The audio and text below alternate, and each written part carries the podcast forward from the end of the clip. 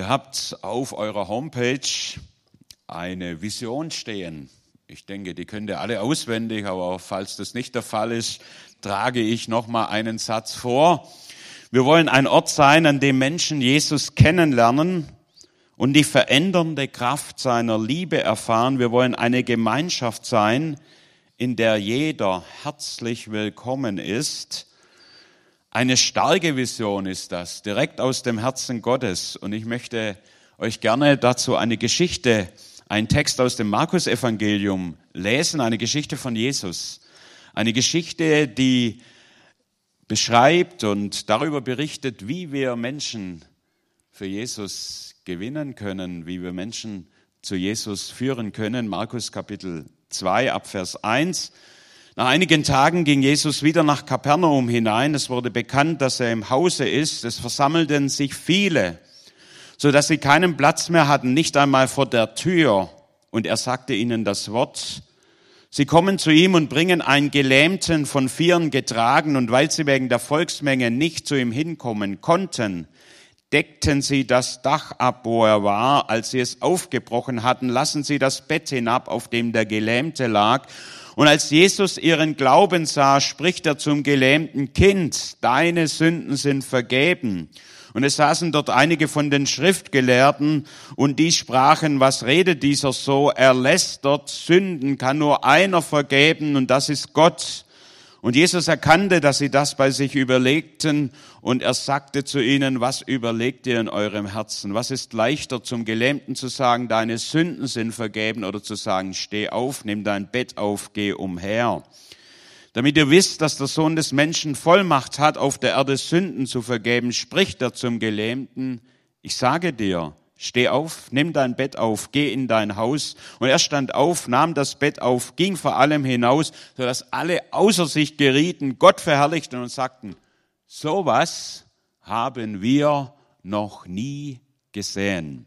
Himmlischer Vater, wir danken dir für deine Liebe zu uns. Wir danken dir, dass dein Sohn Jesus Christus zu uns gekommen ist, um uns die Liebe des Vaters zu zeigen. Jesus, du hast dich erniedrigt, du hast dich klein gemacht, Du hast dich zum Diener gemacht für uns Menschen. Du warst bereit, nicht nur uns zu dienen, sondern sogar für uns zu sterben, alles hinzugeben. Und wir lieben dich und wir folgen dir nach. Wir wollen, dass Menschen dich kennenlernen. Und ich danke dir, dass du meine Geschwister hier in Asch ganz besonders segnest, diesen Auftrag zu erfüllen, diesen Dienst zu erfüllen, Menschen in dein Reich hineinzuführen. Und so Gib du jetzt Gnade, wenn wir dein Wort hören, dass wir verstehen, was du uns sagen möchtest. Amen. Jesus befindet sich in Kapernaum, ein kleines Fischerdörfchen am Nordufer des Sees Genezareth. Petrus hat wohl dort gelebt. Er war ja Fischer und sein Bruder auch. Ähm, und Jesus macht wohl einen Privatbesuch bei Petrus ist bei ihm im Hause, Schwiegermutter ist auch da, lesen wir an einer anderen Stelle. Und die Leute bekommen das mit, dass Jesus gerade in das Haus von Petrus gegangen ist. Also die Nachbarn haben das gesehen und nachdem sie das gesehen hatten, da haben sie sich auch aufgemacht und sind einfach auch in das Haus reingegangen. Gell.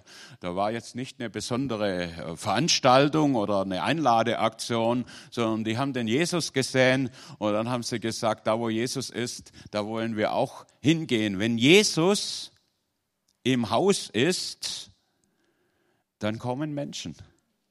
Die werden angezogen durch die Gegenwart Jesus. Oh, wie schön dieser Name ist. Ich liebe dieses Lied, der Name Jesus. Und nicht nur der Name, sondern die Person Jesus. Die Menschen kamen, es war ja nicht wie im Schwabenland, wo man sich erst anmelden musste, wenn man zum Besuch kommt oder wo die Türen verschlossen waren und man dann nicht geöffnet hat, sondern Open Doors. Also man konnte da einfach kommen und es waren so viele, äh, dass diese kleine Wohnung völlig überfüllt war und die Menschen sich sogar draußen vor der Türe versammelt haben, um irgendwie da auch noch Zugang zu Jesus zu bekommen. Und jetzt wird uns berichtet von einem Mann, der konnte aber nicht kommen, weil er gelähmt war, weil er nicht gehen konnte. Also tatsächlich gelähmt, körperlich gelähmt. Und es gibt Menschen, die kommen nicht, auch wenn wir eine schöne Anzeige in der Zeitung aufgeben und sagen herzlich willkommen, so wie mir mal einer sagte, als wir Zeltversammlung, das ist noch lange, lange her, gehabt haben, da sagte mir ein Gemeindeglied, ja, es waren doch alle eingeladen, das ist in der Zeitung gestanden, aber wieso sind sie nicht gekommen? Also die kommen nicht einfach so, weil das dort, das kann mal passieren, das ist auch schön, deswegen nutzen wir diese Möglichkeiten mit, aber es gibt Gelähmte, die tatsächlich gelähmt sind und es gibt auch solche Gelähmte, die geistlich gelähmt sind und die sich nicht aufmachen, machen werden, wenn da nicht Freunde da sind.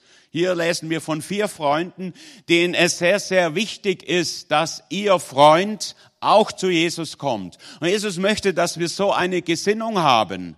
Er möchte, dass wir diese Gesinnung haben, dass unsere Bekannten, unsere Freunde, unsere Nachbarn, dass die auch zu Jesus kommen. Und wir werden gleich sehen, dass das für sie einiges gekostet hat. Ja, das war nicht selbstverständlich, denn sie mussten sich das erste, was sie brauchten, ist, sie brauchten Zeit. Das ist ja bei uns ein ganz besonders kostbares Gut. Im Orient ist die vielleicht etwas großzügiger verteilt, aber in Deutschland ist alles durchgetaktet und das ist ja auch gut so oft, ja. Und auch der ganze Tagesablauf ist durchgetaktet. Und dann kommt die Unterbrechung, dass da ein Mensch da ist, der Hilfe braucht oder der kommt und ah, leider keine Zeit, ja. Ich muss jetzt ganz dringend zum Gottesdienst fahren und da ist jemand, der eine Autopanne hat ähm, leider keine Zeit. Äh, das ist die Geschichte vom barmherzigen Samariter. Ja, die waren auch alle ganz beschäftigt. Ihr kennt die Geschichten alle, deswegen brauche ich sie nicht erläutern. Der Priester, der Levit, die hatten gute, fromme Dinge zu tun. Sie hatten keine Zeit. Jesus hatte immer Zeit für den Einzelnen. Zachäus, heute muss ich in dein Haus einkehren. Die Frau am Jakobsbrunnen, mit der er redet, sodass seine Jünger sich verwundern. Was macht? Er redet hier mit dieser. Wir brauchen Zeit. Wir müssen unseren Ablauf, unsere Routine unterbrechen lassen für Menschen, die uns benötigen. Und die haben sich die Zeit genommen. Die wussten ja jetzt auch nicht, dass Jesus gerade heute zu Petrus kommt. Und die haben ihren Arbeitsablauf unterbrochen und ihr Freund sagt ihnen, er würde gerne zu diesem Jesus kommen, beziehungsweise sie haben ihm das gesagt. Das Zweite, das war mit Anstrengung verbunden. Also sie mussten den tragen durch die staubigen Gassen Kapernaums. Das war, was natürlich schwerer war, aber auf jeden Fall war es mit Mühe verbunden, den jetzt äh, gesichert zu Jesus zu transportieren. Manche haben ja schon Mühe, jemand in ihrem Auto mitzunehmen, wenn der nicht so riecht oder so aussieht, wie das üblicherweise der Fall ist. Der könnte ja mein Auto verdrecken.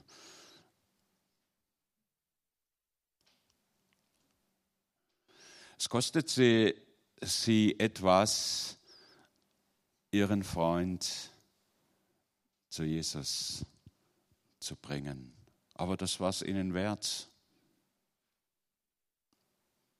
Ich kann mir vorstellen, da waren viele Zuschauer da, so wie heute auch, gell? wenn was los ist im Dörfle, dann guckt ja jeder, was ist jetzt da heute los.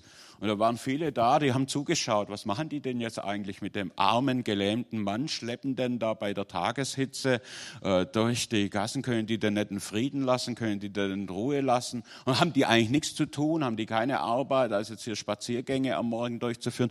Da gab es die unterschiedlichsten Gedanken bei den Leuten, die es auch immer gibt, wenn wir versuchen, Menschen zu Jesus zu führen. Das löst nicht überall Begeisterung und Freuden aus, sondern das kann auch mal ja, unangenehm werden. Aber das war ihnen alles egal.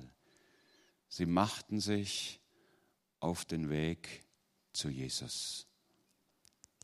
Ich war ja viele Jahre in Geislingen Pastor eine Zeit lang zusammen mit Xenia, mit Martina Ziller, Rolf und einigen Geschwistern hier. Und wir haben in Geislingen Dienstagmorgens ein Frühstück begonnen. Ein ganz besonderes Frühstück, zu dem wir Menschen eingeladen haben, um A, mit uns Gemeinschaft zu haben, zu essen und Kaffee zu trinken und Brötchen zu essen und B, war die Intention, dass wir Bedürftigen dann auch noch Lebensmittel mitgeben, die wir selber bekommen hatten von Geschäften, die, die uns zur Verfügung gestellt haben, Bäckereien, ihre Backwaren am Abend, Metzgereien, äh, Großhandelskaufläden. Und ich habe mir so überlegt, gibt es überhaupt bedürftige Leute in Geislingen, einer schwäbischen Kleinstadt, wo eigentlich alles gut aussieht.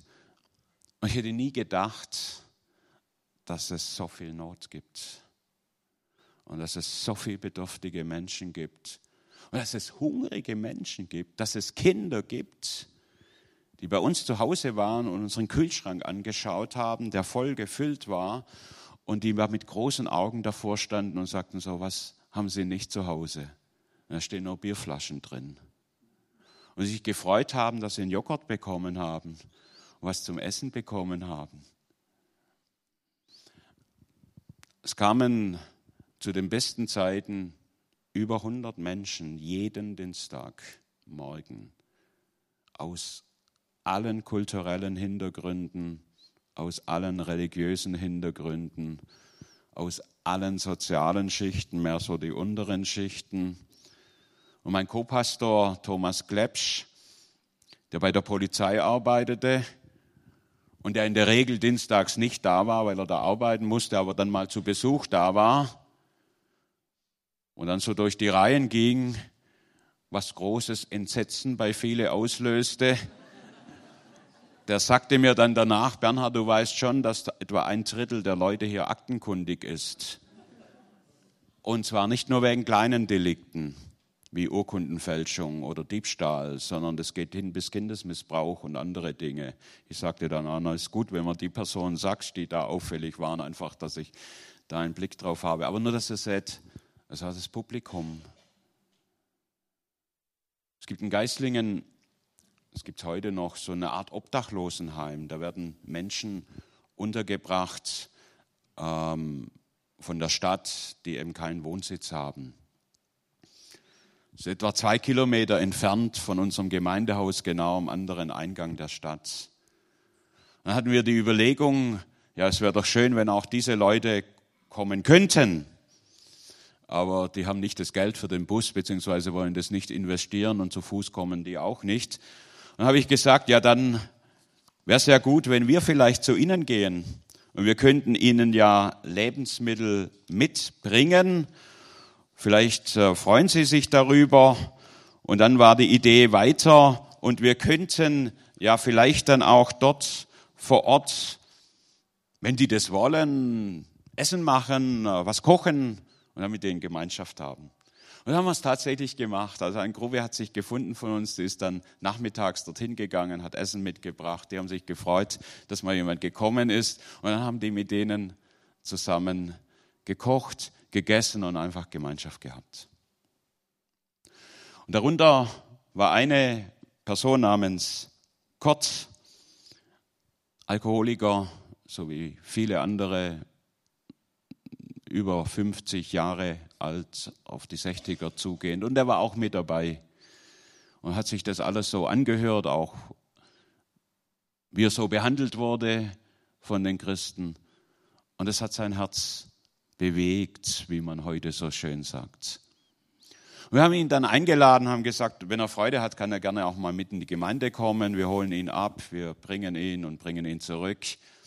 Hat er gesagt, ja. Und dann hatten wir eine Weihnachtsfeier, so eine Adventsfeier, ganz normale Adventsfeier, nichts Besonderes, Kaffee, Kuchen, Kinder machen Musikstück und äh, man singt Lieder. Und da war er mit dabei. Und dann hat ihn der Mitarbeiter dann zurückgebracht und dann schrieb mir der Mitarbeiter, ich lese euch das im Originalton vor, heute hat es Kurt total erwischt. Er hat bei unserer Weihnachtsfeier weinen müssen, sagte er. Er sagte, das war die beste Weihnachtsfeier überhaupt. Er wurde total angerührt. Alles, selbst die Lieder, die er nicht verstand, haben ihn berührt. Immer wieder sagte er, das war die beste Weihnachtsfeier überhaupt. Alles das, was ich früher auf Weihnachtsfeiern erlebt habe, war nur Saufen. Das war was anderes. Er spürte diese gemütliche Atmosphäre, die Kinder und das Drumrum. Er sagte, man hat uns das verboten und jetzt will ich das alles aufholen. Ich hasse diesen Sozialismus bis aufs Tiefste, die haben uns das vorenthalten. Er kommt aus dem Osten der ehemaligen DDR. Er betet jetzt jeden Abend und zündet dabei eine Kerze an. Es war also tatsächlich so.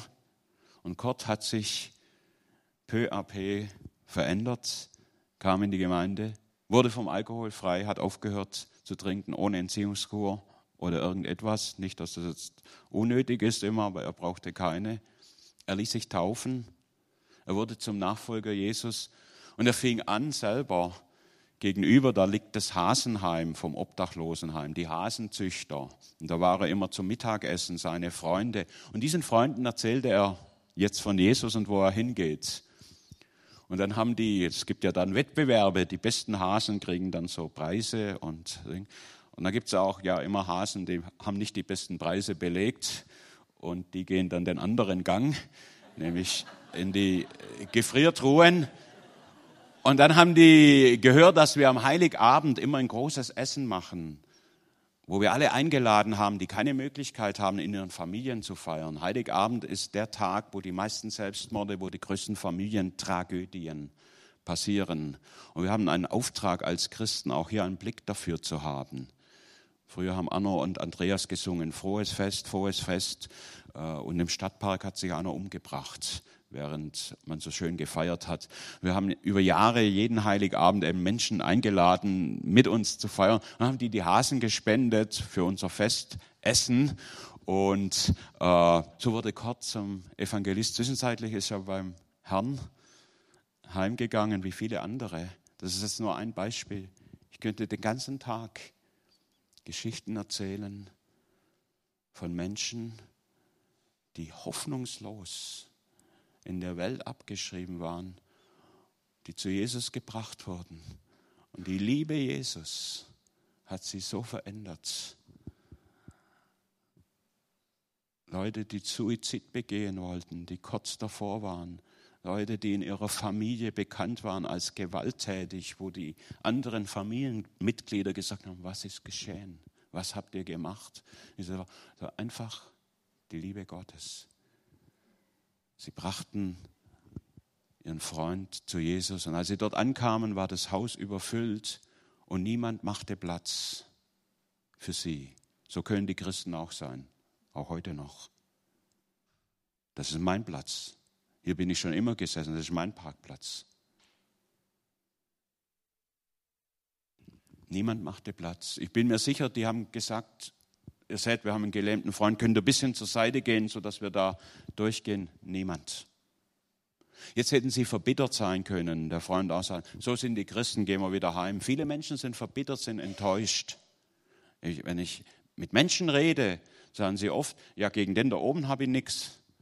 Aber gegen sein Bodenpersonal, gegen die, wie der mich behandelt hat, wie, das, wie, wie der ist, der dort immer in die Kirche geht, deshalb gehe ich da nicht hin. Enttäuschung. Es gibt immer Enttäuschungen. Sie hätten enttäuscht sein können, das tun sie nicht. Sie steigen aufs Dach. Sie decken das Dach ab. Ich will das jetzt nicht illustrieren hier, was das bedeuten würde. Und sie bringen ihren Freund zu Jesus. Und als Jesus ihren Glauben sah, da sagt er zu dem Mann, das steht auch in das, deine Sünden sind vergeben. Es geht jetzt nicht um ein Heilungswunder, sondern es geht zunächst einmal darum, dass Menschen in Frieden kommen mit ihrer Seele, mit Gott, dass sie das ewige Leben haben. Und das ruft Entsetzen hervor und dann sagt er, okay, damit ihr seht, dass ich die Vollmacht habe, das zu tun, zeige ich euch, dass ich dies, und dann heilt er diesen Mann. Und es ist große Begeisterung im Haus und sie sagen, sowas haben wir noch nie erlebt.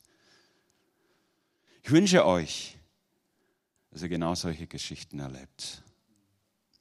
Dass Menschen heil werden an Geist, Seele und Leib. Ich wünsche euch, dass ihr eine offene Gemeinde seid, wo Menschen willkommen sind, aus allen Schichten, aus allen Gruppen. Ich glaube, dass es auch hier in Asch und Umgebung, obwohl es überhaupt nicht so aussieht, wenn man äußerlich hinschaut, dass es hier irgendwelche bedürftigen oder armen Menschen gibt. Ich glaube, dass es die auch hier gibt. Ich wünsche euch, dass ihr einen Zugang findet. Auch zu solchen Menschen, nicht nur zu solchen Menschen. Wir brauchen beide, aber ein offenes Herz, ein offenes Haus, wo Menschen willkommen sind. Amen.